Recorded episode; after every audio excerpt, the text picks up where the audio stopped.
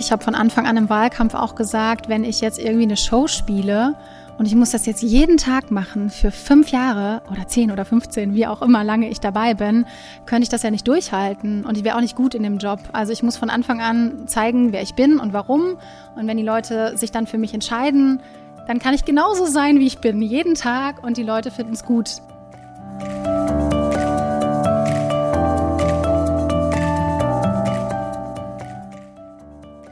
Herzlich willkommen beim Wirtschaft aktuell Podcast. Mein Name ist Michael Terhörst und an meiner Seite als Moderatorin ist heute erstmalig meine Kollegin Anja Wittenberg. Hallo Anja, was machen wir heute? Ja, hallo. Wir sprechen heute mit Elisa Diekmann. Elisa Diekmann wurde im vergangenen Herbst zur Bürgermeisterin der Stadt Coesfeld gewählt. Sie ist gelernte Journalistin und hat, bevor sie nach Coesfeld kam, unter anderem für die Nachrichtenagenturen DAPD und DPA gearbeitet. In unserem Interview verrät die Mutter von zwei Kindern, warum ihr Authentizität so wichtig ist, wie sie authentisch bleibt und was sie politisch bewegen will. Außerdem erklärt sie, warum ohne gute Kommunikation nichts geht und warum für sie dennoch der mehrwöchige Aufenthalt in einem Schweigekloster ein echtes Schlüsselerlebnis war. Sie dürfen gespannt sein. Herzlich willkommen, Elisa Diekmann. Vielen Dank, dass wir heute bei Ihnen hier im großen Ratsaal im Rathaus in Coesfeld sein dürfen. Vielen Dank, schön, dass ihr da seid. Freut uns. Ähm, zu Beginn unserer Podcast-Reihe oder der Gespräche stellen wir immer dieselbe Frage, hat den Hintergrund, dass wir den Leuten da draußen unseren jeweiligen Gast ein bisschen näher bringen wollen. Und die Frage lautet, wie würden Sie sich selbst mit wenigen Worten beschreiben? Optimistisch, mhm. voller Tatendrang, ungeduldig. Okay. Also drei knappe Schlagworte. ja, absolut. Mhm. In den vergangenen Wochen ist ja sehr viel über Sie berichtet worden, gerade eben seit der Wahl zur Bürgermeisterin der Stadt Coesfeld, ähm, so dass sich die Menschen da eigentlich auch ein gutes Bild von Ihnen machen könnten. Was meinen Sie denn? Wie nah ist das Bild, das in der Presse von Ihnen gezeichnet wurde? Wie nah ist das dran an der echten Elisa Diekmann? Ich glaube, dass ich von Anfang an immer sehr authentisch war in allen Gesprächen, auch keine Wahlkampf-Slogans oder Texte auswendig gelernt habe. Also das ist, das ist pur Elisa Diekmann. Ähm, ich fühle mich da auch sehr gut äh, wiedergegeben, tatsächlich, ja. Gut wiedergegeben. Gab es denn vielleicht auch mal Berichte oder Darstellungen, wo sie nicht so ganz einverstanden war? Ja, ich bin grundsätzlich natürlich nicht so ganz einverstanden, dass die Themen häufig ähm, über mich als Frau ja. spielen mhm. und als junge Mutter weil ich natürlich eigentlich für viele andere Themen angetreten bin und das immer so im Fokus gerückt wird. Also okay. da würde ich mir gerne noch eine andere, einen anderen Schwerpunkt wünschen, mhm. ähm, aber das liegt in der Natur der Sache und das ist auch ein wichtiges Thema. Ja. Deswegen ist das auch für mich okay, dass das immer wieder angesprochen wird. Aber kann ich mir super vorstellen, weil wenn man mal so ganz ehrlich ist, sehen wir jetzt im aktuellen Bundestagswahlkampf auch, ähm, ein Mann kriegt solche Fragen nie gestellt, ne? Aber naja. Auf der anderen Seite zeigt das ja auch einfach, dass das äh, Gesellschaft interessiert und dass das Dinge sind, über die wir sprechen müssen. Deswegen würde ich einfach alle Journalisten immer dazu aufrufen, diese Fragen auch Männern zu stellen, allen ja. zu stellen, weil es einfach total spannend ist. Und ich muss auch ehrlich sagen, wenn ich andere Menschen höre, die darüber sprechen, interessiert mich das auch, wie das andere ja. machen. Und deswegen äh, können wir, glaube ich, auch einfach ein bisschen offener und mutiger sein, um darüber zu sprechen, um andere irgendwie zu ermutigen, ähnliche Wege zu gehen oder sich was abzuschauen und einfach zu zeigen, okay, es gibt gibt Wege, vielleicht auch so die Richtung einzuschlagen. Ja, aber immer halt gleichwertiger, ne? Also wenn, dann müssen den Männern die Fragen auch gestellt werden. Ist genauso interessant. Ja, ist genauso interessant für die anderen Frauen, aber auch für die anderen Männer und für alle, die da draußen sind. Mhm. Was waren denn das zum Beispiel für Fragen, die Sie total genervt haben? Also sehr häufig ja die Frage, warum ich überhaupt Mutter geworden bin, mhm. wenn ich denn so einen Job jetzt mache. dann hätte ich doch lieber irgendwie kinderlos sein müssen. Ähm, das kam wirklich relativ häufig auch von Frauen und Männern. Das hat mich ähm, schon geärgert. Da hatte ich auch keine richtige Antwort drauf. Da fiel mir dann auch irgendwann nichts mehr zu ein. Mhm. Und dann natürlich Klassiker einfach, ähm, ja, wie ich das organisiere und wie das möglich ist. ja. ja das interessiert einfach viele Menschen. Das finde ich aber auch berechtigt. Würde mhm. mich auch ja. interessieren bei anderen, aber eben auch bei Männern. Mhm. Sie haben gerade Authentizität angesprochen. Ähm, wie wichtig ist das im Amt oder wie wichtig ist Ihnen das und wie gelingt Ihnen das auch? Mir ist das unglaublich wichtig. Ich habe von Anfang an im Wahlkampf auch gesagt, wenn ich jetzt irgendwie eine Show spiele und ich muss das jetzt jeden Tag machen für fünf Jahre oder zehn oder 15, wie auch immer lange ich dabei bin, könnte ich das ja nicht durchhalten. Ja. Und ich wäre auch nicht gut in dem Job. Also ich muss von Anfang an zeigen, wer ich bin und warum. Und wenn die Leute sich dann für mich entscheiden, dann kann ich genauso sein, wie ich bin, jeden Tag und die Leute finden es gut. Wenn ich aber vorher irgendwie ein bisschen mich bewerbe, nach außen besonders zeige und das kann ich nicht durchhalten, dann ist das für mich eine ewige Last jeden Tag. Deswegen glaube ich, ist es für jeden eigentlich elementar wichtig, einfach zu zeigen, wer er ist. Mhm. Kann man sich wohlfühlen, alle wissen, worauf man sich einlassen kann und äh, macht dann auch viel mehr Spaß. Gibt es denn auch Punkte, die Sie da vielleicht ausklammern, die Sie gar nicht in der Öffentlichkeit sehen wollen? Also Sie müssen die jetzt nicht benennen, aber gibt es welche, wo Sie sagen, na, da behalte ich den kleinen Panzer innen drin? Also ich spreche ja gerne auch über Schwächen gerade, mhm. weil da ja viel zu wenig Menschen drüber sprechen. Und ich mhm. sage auch gerne, äh, dass ich manchmal nicht hinterherkomme, dass ich dann auch müde bin, dass ich dann auch mal rotiere, wenn irgendwie das zweite Schutznetz reißt, ne, ja. in der Kinderbetreuung, dass das einfach herausfordernd ist. Das fällt mir aber auch schwer, darüber zu sprechen. Ja. Aber ich glaube, dass es wichtig ist, weil es jedem so geht und jeder sich auch irgendwie wieder wiederfindet da drin. Mhm. Ähm, sonst, worüber spreche ich nicht gerne? Ähm, ja, eigentlich habe ich nichts. Also nicht, nicht viele Punkte. Nee. Mhm. Okay. Sie sprachen gerade schon davon, dass Sie sich zeigen wollen. Dazu nutzen Sie ja auch die sozialen Netzwerke. Zum Beispiel Instagram haben Sie ja auch einen eigenen Kanal, den Sie ja regelmäßig pflegen. Das spielt für Sie eine große Rolle in Ihrem Amt oder wie bewerten Sie das? Ja, ich bin ja auch dafür angetreten, irgendwie Politik nochmal neu zu denken und zu sehen und gerade junge Zielgruppen zu erreichen. Und äh, wir treffen uns eben nicht mehr jeden Tag alle auf der Straße und auch ich in meinem Amt kann nicht jeden Tag auf der Straße sichtbar sein. Mhm. Und so müssen wir uns irgendwie auf, an vielen verschiedenen Räumen treffen können und dann eben analog äh, auf verschiedenster Weise, aber eben auch digital. Ähm, und da merke ich auch, es geht ja nicht nur um die junge Zielgruppe, es geht auch um Berufstätige, es geht um Ältere, die nicht mehr mobil sind, die jetzt auch alle irgendwie digital mhm. unterwegs sind. Ähm, und es ist für mich auch total spannend zu sehen, welche unterschiedlichen Gespräche auf den verschiedenen Kanälen stattfinden. Und alles zusammengesehen ist dann ja Spiegel der Gesellschaft, nicht nur das eine oder das andere. Deswegen eins wegzulassen wäre, glaube ich, fatal. War das für Sie vielleicht gerade in der Corona-Zeit auch ein besonderes Instrument, was Sie nutzen wollten, gerade weil ja vielleicht viele persönliche Treffen mit den Bürgern dann auch weggefallen sind? Haben Sie das dann mehr genutzt oder? Das war die einzige Möglichkeit. Ja. Ne? Also das war ja unser, ähm, ähm, ja, unser Rettungsanker, glaube ich, in der Zeit, dass wir überhaupt so weit waren schon in der mhm. Digitalisierung, mhm. dass wir digitale Angebote machen konnten und können und die Leute auch fit waren, das so zu nutzen. Ähm, sonst wären wir einfach komplett abgeschieden gewesen. Für mich war es natürlich oder für uns alle im Wahlkampf in der Zeit der einzige Weg überhaupt in Kontakt zu treten.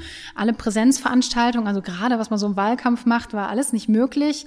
Das heißt, der einzige Weg ging irgendwie ins Internet ähm, ja. und ähm, das war natürlich erschreckend zu sehen, wie wenig Leute da diese Möglichkeit auch genutzt haben. Und darüber bin ich wahrscheinlich dann auch nochmal mehr aufgefallen, ne? weil ich dann auch aus dem Bereich komme, war das natürlich für mich irgendwie ganz normal. Mhm.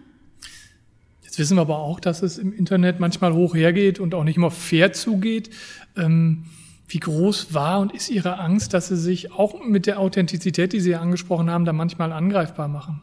Ich habe überhaupt gar keine Angst, mhm. auf jeden Fall. Ähm, es gibt immer wieder Kommentare zu verschiedenen Themen, ja. die ich mir ganz offen stelle. Also ich habe natürlich auch viele irgendwie so Hate-Comments und ja. äh, Nachrichten und dann sage ich immer, also ich spreche die immer ganz gezielt an, was genau meinen Sie? Also mhm. was konkret möchten Sie verändert wissen? Rufen Sie mich an, hier ist ein Gesprächsangebot.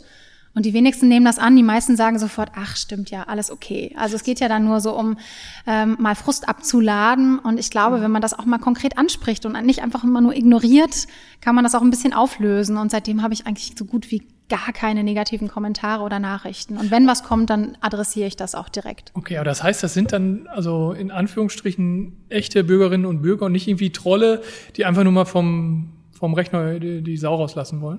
Das, das gibt es natürlich auch. Also, dass da Trolle irgendwie kommentieren, das ja. merkt man ja auch sofort. Wer ist das? Auf die lasse ich mich natürlich auch nicht ein. Ja. Das ignoriere ich dann einfach. Aber es sind häufig auch einfach ganz normale Bürgerinnen und Bürger, die ähm, eine sehr große Unzufriedenheit spüren für verschiedene mhm. Themen, vielleicht auch im privaten eigenen Umfeld irgendwie sehr unzufrieden sind und das dann auch da ablassen. Und ich finde, da kann man schon versuchen, Gesprächsangebote zu machen und Wege zu finden. Und da ist es mir bis jetzt eigentlich immer gelungen, irgendwie einen Weg zu finden. Und meistens ging es um etwas ganz anderes. Häufig geht es ja wirklich nur darum, mal wirklich gesehen zu werden in seinen Anliegen, die ja auch häufig berechtigt sind ja. und die vielleicht in der Vergangenheit auch von Verwaltungen so ein bisschen abgetan wurden. Und da ist ja so meine Haltung, egal was es ist, auch wenn es noch, noch so ein kleiner Pups ist, für die Person ist es in dem Moment das wichtigste Anliegen und genauso wichtig müssen wir das auch nehmen als Verwaltung. Ist aber extrem aufwendig für Sie, ne? Also das, äh es ist aufwendig, aber dafür bin ich angetreten mhm. und das ist meine Aufgabe auch im Amt. Wie viel Teil Ihres Berufs, wenn man so quantifizieren kann, macht das aus? Ja, ich bin rund um die Uhr erreichbar. Ne? Ja. Also, ähm, also Sie antworten auch noch abends um 23 Uhr, wenn es. Manchmal, manchmal, wenn es nicht passt, nicht, aber Ja. eigentlich schon. Ja. Okay. Aber das ist ja das Schöne. Ich habe ja mein, mein Hobby und meine Leidenschaft zum Beruf gemacht. Also es fühlt sich dann auch nicht an wie eine Verpflichtung oder beruflich, sondern es ist dann jemand, der fragt irgendwas zu einem Anliegen hier vor Ort und ich habe die Antwort und es kostet mich zehn Sekunden zu antworten, okay. dann mache ich das. Ist dann auch eine Grundhaltung, ja. Genau, ja.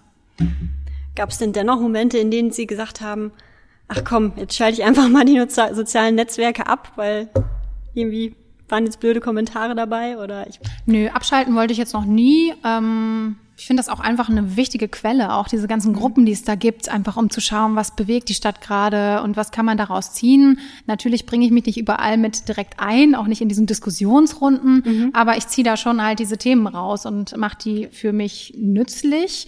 Ähm, ich glaube schon, dass es wichtig ist, zwischendurch mal so ein bisschen Social Media Detox zu machen. Habe ich jetzt in den Ferien Okay, auch ja. gemacht. Also wirklich mal das Handy weg, weil das natürlich auch irgendwie abhängig macht, ne? Immer wieder zu gucken, was ist da, was ist da. Das ist für uns alle, glaube ich, wichtig, zwischendurch auch zu lernen, abzuschalten und auch, ja, einfach das Bedürfnis gar nicht zu haben, immer gucken zu müssen, was da passiert. Ähm, das ist, äh, das ist nur gesund, das zu tun. Wenn Sie so viele Gespräche und Diskussionen äh, in den sozialen Netzwerken führen, haben Sie schon mal die Situation für sich festgestellt, dass Sie gesagt haben, Mensch, da war ich jetzt einfach nicht gut, da habe ich nicht mich gut verhalten oder wo Sie sich vielleicht selbst über die eigene Kommunikation geärgert haben? Ja, immer wieder. Also ich habe, ähm, wie jeder Mensch, glaube ich, äh, schon so einen Impuls, wenn da Themen kommen, wo ich sage, nee, es ist Quatsch, dass ich dann schon immer das Bedürfnis habe, das direkt auch irgendwie so ein bisschen dann mal so, ach kommen Sie jetzt, ne? Ja. Das muss ja jetzt kein Thema sein. Ja. Und da übe ich auch für mich immer wieder, bis drei zu zählen, durchzuatmen, diesen Gedanken für einen Moment zu lieben und anzunehmen einfach, ne? Und dann äh, vielleicht auch eine Nacht drüber zu schlafen, dann erst zu antworten. Und in den meisten Fällen habe ich dann auch eine ganz andere Perspektive eingenommen, ganz andere Ansichten auch zu dem Thema. Aber das, ist, das liegt ja in der Natur des Ja. Menschen, glaube ich, dann reflexartig schon antworten zu wollen. Und das passiert mir auch nach wie vor hier und da. Ich glaube, dass ich relativ diplomatisch bin dann in der Ausdrucksweise, aber man spürt das ja so im Inneren, dass man so kurz eigentlich den Drang hat, so, jetzt ist aber mal Schluss hier. Brennt dann in der Heim. Ja, total. Ich Und dann mal zu atmen und zu zählen, das tut, glaube ich, ganz gut. Was ist denn eigentlich der größte Unterschied zwischen Ihrem Leben vor November 2020, also vor Ihrem Amtsantritt, und Ihrem heutigen Leben? Der größte Unterschied ist, dass ich permanent beobachtet werde, natürlich, egal was ich mache, wenn ich äh, aus der Haustür rausgehe morgens oder auch wenn ich zu Hause bin und man mal eben über die Hecke schielt. Ich werde halt beobachtet, guckt. ne, äh, wenn ich mit meinen Kids unterwegs bin und so. Das ist, wird alles natürlich bewertet. Ne? Was macht sie, wie macht sie klar. das und so. Das ist ein Riesenunterschied. Ähm, es ist auf der einen Seite irgendwie schön, weil ich auch positives Feedback einfach habe, also großen Rückhalt aus der Gesellschaft so spüre. Auf der anderen Seite natürlich auch einen hohen Druck, äh, den Anforderungen gerecht zu werden. Und ich habe auch so seit ein paar Monaten das erste Mal das Bedürfnis, dass ich denke, ich muss zwischendurch auch mal aus Coesfeld raus, Okay, um ja. mal einfach so unbeobachtet mich so zu fühlen. Damit habe ich nicht gerechnet, dass das wirklich so, ähm, ja, so verändernd ist. Hört man aber tatsächlich wirklich gerade von Bürgermeisterinnen und Bürgermeistern sehr oft, weil auf einmal ist das Privatleben in Coesfeld weg. Ne? Natürlich, ja. Das ist natürlich jeder Immer Kaffeebesuch, egal alles. wo man hingeht und der Nachbartisch ähm, lauscht vielleicht ein bisschen mit, worüber man gerade spricht. Das ist dann alles, dann, man passt natürlich so ein bisschen mehr auf, was man sagt und warum. Ähm, wobei ich ja immer gesagt habe, ich habe nichts zu verstecken. Ich bin ja auch in die Stadt gezogen. Also es war auch so mit Grund, dass ich gesagt habe, okay, ich ziehe jetzt auch direkt irgendwie neben das Rathaus, wie früher die Hausmeister an den Schulen. So, ne? Dann bin ich Ist das so? Wohnen Ja, genau. Ich wohne direkt nebenan. Und ich Ah, gesagt habe, okay. dann bin ich für die Kids irgendwie, ich kann auch hin und her springen, wenn mal was Ja. ist. Ja. Ähm, ich bin total nah dran und kann natürlich auch abends äh, irgendwie in Babyphone-Reichweite quasi auch mal bei einer Veranstaltung Ja. sein. Es hat riesen Vorteile, aber das macht mich natürlich noch transparenter. Aber das war ja genau das Thema, weswegen ich angetreten bin. Da Ja. habe ich gesagt, wenn schon, denn schon, dann auch ganz. Spannend. Ähm, lassen wir uns nochmal über die Dinge, die passiert sind in den ersten Wochen und Monaten sprechen. Gab es irgendein Projekt, irgendeine Entscheidung oder irgendeine Veränderung, die Sie hier herbeigeführt haben, auf die Sie bis jetzt schon besonders stolz sind? Ja, uns geht's ja vor allen Dingen um die Dialoge und die Gesprächsangebote, auf die ich schon stolz bin, dass Ja. wir die gemacht haben, ja nach innen ins Haus für die Mitarbeitenden, aber auch nach außen in die Stadtgesellschaft, weil wir gesagt haben, wir müssen eigentlich, das ist die Hauptaufgabe, so eine Grundlage schaffen, dass wir als Gesellschaft wieder in Dialog treten und überhaupt gehört werden und gucken, wie kann man daraus Projekte, Ideen umsetzen. Ähm, ja, Und das erfordert natürlich äh, nicht nur mal eben hier irgendwie so ein Event einmal im Monat, sondern so eine Grundhaltung, die man natürlich auch spürt bei jeder Veranstaltung, bei jedem Termin, bei jedem Bürgerkontakt. Und wie kann man das angehen, im Haus miteinander ins Gespräch zu kommen, aber auch mit der Stadtgesellschaft, um das zu schaffen. Wir gesagt haben, die, wir brauchen das und zum Beispiel auch das ganze Thema ehrenamtliches Engagement, ähm, von dem wir leben. Wir haben begrenzte Ressourcen, was Geld, was, was Personal anbetrifft, sage ich mal. Wir brauchen einfach eine lebendige Stadtgesellschaft. Und wie können wir das überhaupt schaffen, dass sie sich hm. ehrenamtlich einbringen? Wir müssen es so attraktiv machen, dass, dass die Stadtgesellschaft sehr bereit ist, ganz viele Dinge selbst mit zu übernehmen. Mhm. Und wie kommen wir da hin? Und das ist so ein Kulturwandel natürlich, der auch seine Zeit braucht, der auch jetzt noch lange braucht, aber den wir angestoßen haben und wo wir, glaube ich, auf einem guten Weg sind. Mhm. Nun ist ja die Arbeit in einer Verwaltung ja schon speziell. Ne? Auf der einen Seite sind Sie quasi Geschäftsführerin von der Stadtverwaltung und müssen sehen, dass da alle Dinge laufen. Auf der anderen Seite sind Sie ja auch Ratsvorsitzende. Das heißt, Sie müssen auch zusehen, dass Sie ja irgendwie alle politischen Akteure da unter einen Hut bekommen. Ähm, wie, ja, wie haben Sie sich da reingefuchst in diese Aufgaben? Ja, ich bin ja bin ja und bleibe ja einfach ganz normal Mensch und äh, das ja auch in der in der Politik, also das zum Thema ähm, Zusammenarbeit mit dem Rat. Ich bin ja parteilos, arbeite parteiübergreifend. Das ist für mich ein Riesenvorteil, weil ich immer sagen kann und auch sage, ich bin hier für die Bürgerinnen und Bürger der Stadt Coesfeld da und ähm, unabhängig von Parteibuch oder Parteiprogramm können wir die Dinge hier umsetzen, die wir hier vor Ort brauchen. Und das möchten ja auch alle Ratsmitglieder. Mhm. Das heißt, wir haben alle eine Linie. Wir wollen alle das Gleiche. Ähm, die ein oder anderen haben eben Bundesprogramme vielleicht noch, die einfließen dürfen. Aber unterm Strich können wir uns immer auf Großfeld beruhen. Und da ähm, arbeiten wir alle zusammen. Deswegen ist das ein Riesenvorteil und das funktioniert auch sehr gut. Ähm, in der Stadtverwaltung ist das, glaube ich, ähnlich. Also da sagen wir einfach, okay, wir möchten ja nicht nur ähm, unsere originellen Aufgaben wahrnehmen, sondern wir möchten auch einfach irgendwie ein tolles Miteinander haben. Wir sind auch Arbeitgeberin, möchten irgendwie auch uns in Richtung Employer Branding aufstellen. Äh, was können wir eigentlich alles? Wie mhm. treten wir miteinander in Kontakt? Das ganze Thema natürlich, ähm, wie gehen wir miteinander um? Was bedeutet Führung für uns? Äh, sind ja Projekte, würde ich mal sagen, die so in Stadtverwaltung vielleicht noch nicht so angefasst wurden, wie das vielleicht Unternehmen so in der freien Wirtschaft tun. Da bringe ich natürlich ganz andere Aspekte mit rein in der Zusammenarbeit, ähm, die hier auch auf Wohlwollen stoßen. Gab es denn Verwaltungsthemen, mit denen sich ein bisschen schwerer getan haben als mit anderen? Ja, das Thema Hierarchien, damit tue ich mir mhm. wirklich sehr schwer, weil ich sage, jeder darf immer zu mir kommen und mit mir ins Gespräch kommen und ich darf auch natürlich mit jedem ins Gespräch kommen mhm. und es hier und da aber dann schon Vorbehalte gibt, wenn man dann ein, zwei, drei Stufen überspringt und ich dann mit einem ah, okay. äh, Mitarbeitenden einfach so mal über Dinge spreche und das dann mit, äh, mit Zwischenstufen nicht abgestimmt war. Das ist äh, für viele eine große Änderung mhm. und auch für viele Mitarbeitende, glaube ich, noch ein großer Schritt zu sagen, ich gehe jetzt zur Bürgermeisterin. Also das ist dann nicht mehr so, jetzt gehe ich zur Bürgermeisterin, ne? Also weil wirklich nichts anderes mehr ja. geht, sondern natürlich, ich gehe einfach zur Bürgermeisterin. Natürlich Und warum auch nicht? Ne? Wir sprechen immer miteinander. Ne? Ja. Ähm, eine gute Überleitung zu meiner nächsten Frage, die bei mir auf dem Zettel steht. Was machen Sie anders als Ihr Vorgänger? Ja, jetzt komme ich natürlich auch aus der Kommunikation und ähm, das ist ja auch das Einzige, was ich kann. Also ich kann ja mhm. einfach auf Menschen zugehen, ins Gespräch kommen, Gesprächsangebote machen und äh, mir auch die Zeit nehmen, mich reinzuversetzen mhm. und mit denen gemeinsam Lösungen zu erarbeiten, die wir auch in die Umsetzung bringen. Also ich bin nicht, komme nicht aus der Verwaltung und ich verwalte auch nicht, ja. sondern bin ja absolut Typ äh, Gestalterin und Lösungen finden. Ne? Mhm und in Lösungen denken, alles, was ich tue. Das ist ein großer Unterschied. Ich habe aus dem Vorgespräch mitgenommen, dass äh, die Büroschränke mittlerweile kein Papier mehr enthalten. Ist das auch ein Unterschied Nicht oder alle. hat sich das einfach ergeben? Nicht alle. Also wir sind ja mitten dabei im ja. Prozess der Digitalisierung, haben einige Büros schon so weit und Abteilungen so weit aufgestellt, aber bei anderen natürlich noch nicht. Also wenn ich mir den Baubereich anschaue, da sind wir jetzt mittendrin, alle Bauakten zu digitalisieren. Das ist natürlich ein Riesenprozess. Ich habe ein Büro tatsächlich mit einer riesigen Schrankwand ich bin reingekommen und gedacht, was ist das? Ist da ein Klappbett hinter? Ne? Ja. Nein, das sind Schränke und mhm. ich habe, okay, was mache ich damit? Die sind jetzt leer. Ne? Ja. Ähm, Ja, und das ist natürlich auch ein Thema, Digitalisierung. Ich kenne nur papierloses Arbeiten. Ich drucke nie, ich würde nie auf die Idee kommen, irgendwas auszudrucken. Mhm. Aber natürlich haben wir auch ein Ablagesystem, es müssen Dinge dokumentiert werden. Das Ganze haben wir auch natürlich digital über D3 zum Beispiel in der Anwendung. Ähm, das muss natürlich Stück für Stück in alle Bereiche getragen werden. Und wenn man seit 30 Jahren anders arbeitet, ist das natürlich eine Riesenumstellung. Wie überall letztlich, Digitalisierung. Ja. Was ist denn aus Ihrer Sicht die größte Herausforderung in Ihrer ersten Amtszeit?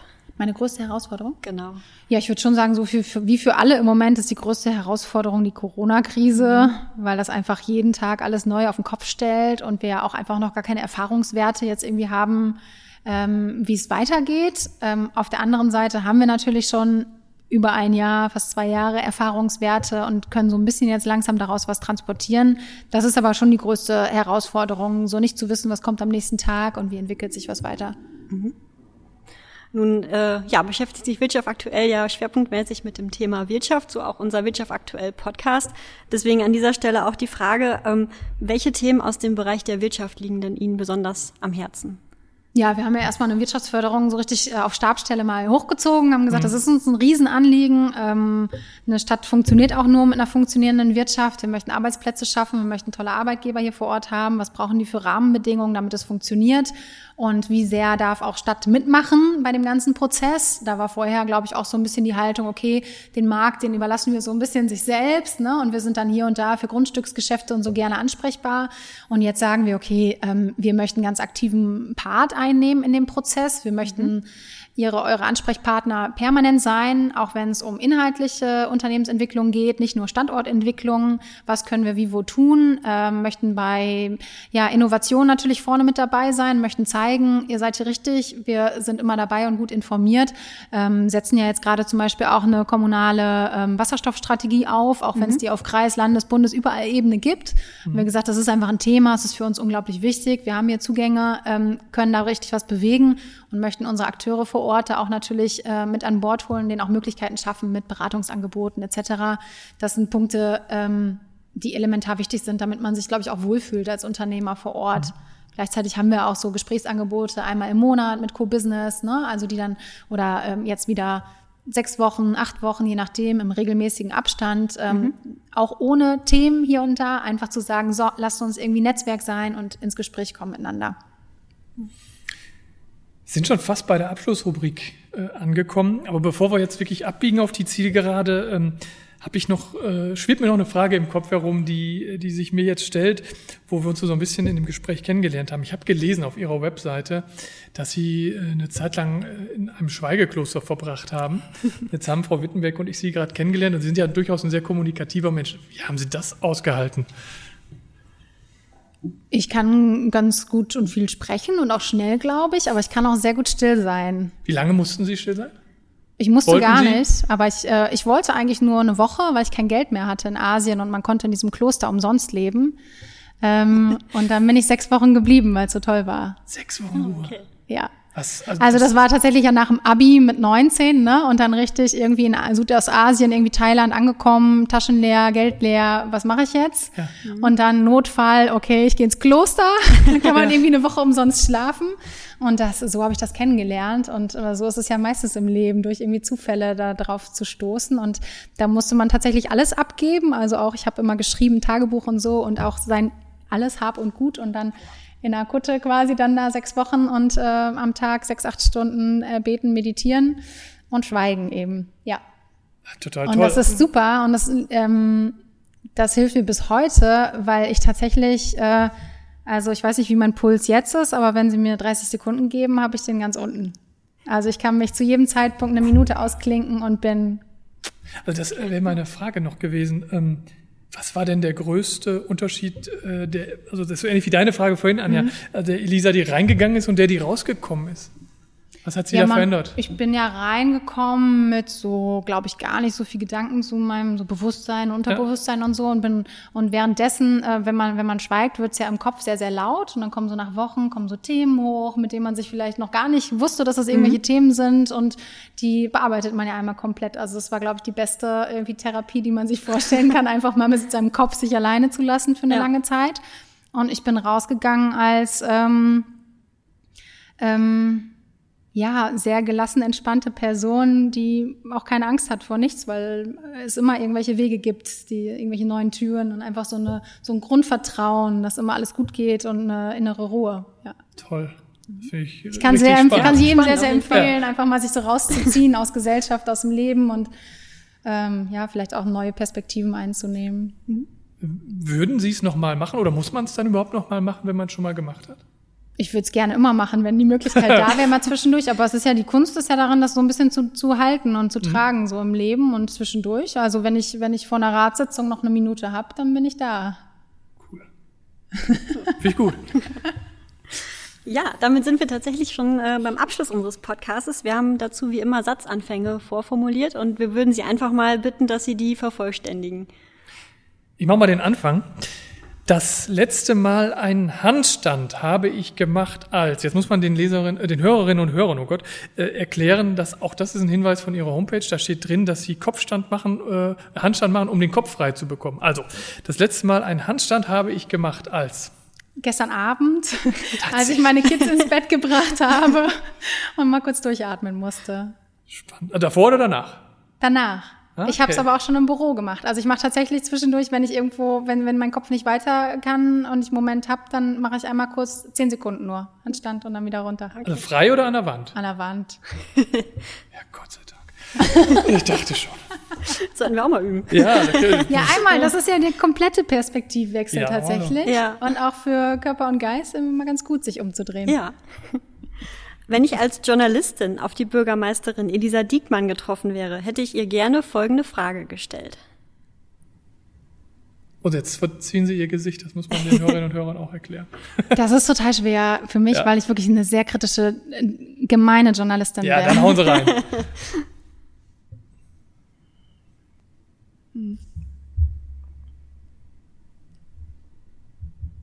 Wie geht's weiter? Wollen wir die Frage zurückstellen? Machen wir gerne dann. Nee, wie geht's weiter, hätte ich gefragt. Also wie geht's weiter? Wie geht's ja, weiter? wie geht's denn weiter? Was ist der Plan, ne? Was ist der Plan, hätte ich gefragt, wahrscheinlich, ne? Wie geht's denn weiter, Frau Diekmann? Weiß ich nicht. Wissen Sie nicht. Das hätten Sie Ihrem äh, Interviewpartner, Ihrer Interviewpartnerin nie durchgehen lassen, oder? Nee, hätte ich nicht durchgehen lassen. Ähm, wie geht's denn weiter? Ja, also weiter ist ja äh, ist ja auf jeden Fall dieser Zehnjahresplan, ähm, was ich wie wo jetzt mache. Und tatsächlich habe ich den den Plan ja ziemlich gut im Detail ausgearbeitet. Ich würde sagen so bis Mitte nächsten Jahres. Und dann muss man schauen, wie es weitergeht, inhaltlich, ne, um diese Ziele. Okay. Ich habe mir sehr konkrete Ziele gesetzt, was wir hier mit mit Kursfeld erreichen. Ja, okay. Die dümmste Frage, die mir je ein Journalist oder eine Journalistin gestellt hat, ist. Die dümmste. Dumme Fragen gibt es nicht. Blödeste? Blödeste. Also die, diese Frage nach, ähm, warum ich Kinder bekommen habe, finde ich mhm. schon ziemlich doof. Mhm. Mhm. Kann ich verstehen. Ja. ja. Bleiben bei den Kindern. Wenn man meine Kinder fragen würde, was die Mama so den ganzen Tag macht, würden die sagen? Die ist Bürgermeisterin und hm? kümmert sich um alles. Kümmert sich um alles, ne? ja. Voll gut. Nach dem Abitur habe ich die Welt bereist und habe viele tolle Orte und Gegenden kennengelernt. Das Münsterland muss ich im Vergleich dazu aber nicht verstecken, weil man bei uns den Horizont sehen kann. Kann man woanders auch. Aber doch nicht so schön wie im Münsterland. Also wenn man so über die münsterländische Parklandschaft und über die Felder schaut und da irgendwie die Sonne, ich finde, das ist atemberaubend. Also mhm. diesen Blick, den gibt's nur irgendwie in Cornwall, Südengland oder so, mit dieser, mit dieser, mit diesem Licht und dieser Atmosphäre. Das mhm. ist schon ganz besonders. Da können wir auch ein bisschen stolz sein. Finde ich auch. Also nicht falsch verstehen.